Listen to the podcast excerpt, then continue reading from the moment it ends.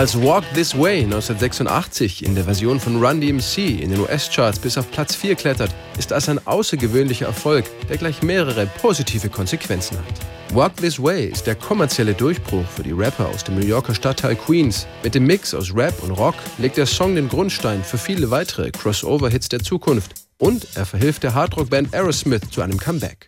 Sänger Steven Tyler erinnert sich an die Entstehung der Originalversion. Joe Perry Joe Perry hat dieses Lick erfunden und darauf haben wir diesen Song aufgebaut. Die Melodie dazu hatte ich gleich im Kopf, aber den richtigen Text zu finden, das bedeutet richtig Arbeit. Und ich muss immer alles aufschreiben, weil ich so vergesslich bin. Because of all the things I ever lost. Backstroke lover, always hiding need the lover to talk to my daddy, say, say you ain't seen nothing till you down on the muffin, then you're sure to be a change in your ways.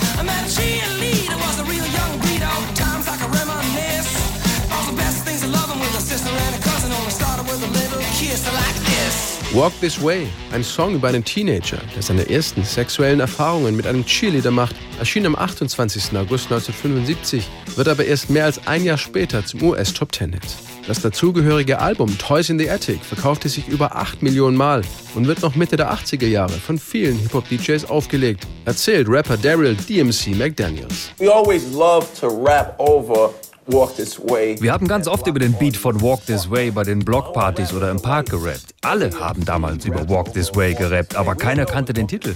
Wir sagten zu unserem DJ, komm, nimm das Toys in the Attic Album und spiel Track 4. Wir haben nie den Text dazu gehört, weil die DJs immer nur den Beat vom Intro gespielt haben. The DJs would never let it play that far. It was das haben wir gesampelt und dazu gerappt. And it'd have been like, I'm DMC and the place to be, the best MC in history. There will never be an MC better than me. Run DMC hatten schon einige Rap-Songs mit Rockbeats eingespielt, doch für Walk This Way pushte sie ihr Produzent und Plattenlabel-Boss Rick Rubin noch einen Schritt weiter.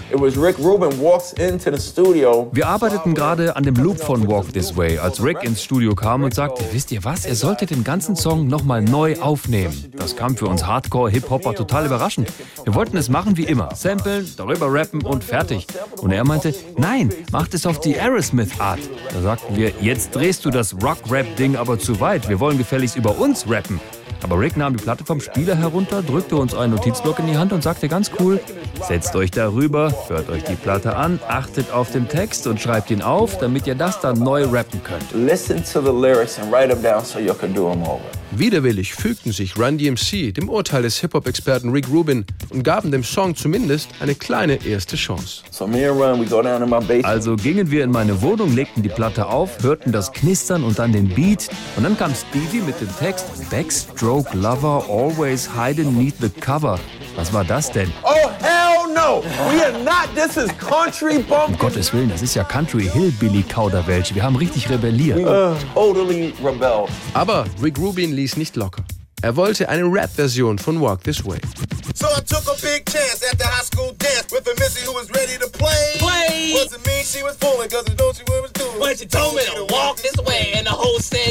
Nachdem die Basic Tracks im Kasten waren, rief Rick Rubin, Aerosmith-Sänger Steven Tyler und Gitarrist Joe Perry an, damit die ihre Gesangs- und Gitarrenparts beisteuern konnten. We didn't know no better. We walked in the studio. Wir hatten echt keine Ahnung. Wir kamen ins Studio, sahen Steven Tyler und Joe Perry und dachten, oh verdammt, Rick hat die Rolling Stones ins Studio eingeladen.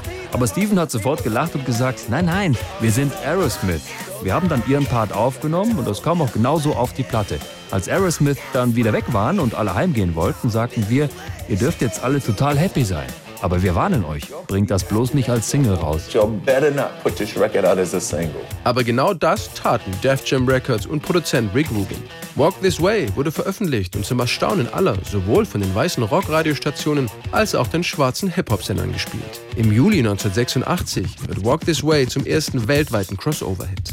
Für Aerosmith-Gitarrist Joe Perry lag das auch an dem gemeinsamen Video, eines der ersten mit schwarzen Musikern auf MTV. Es machte ihn stolz, dass sie mit diesem fantastischen Mix aus Rock und Rap schwarze Musik in die ganze Welt gebracht haben. And the video, I think, was probably the most important thing.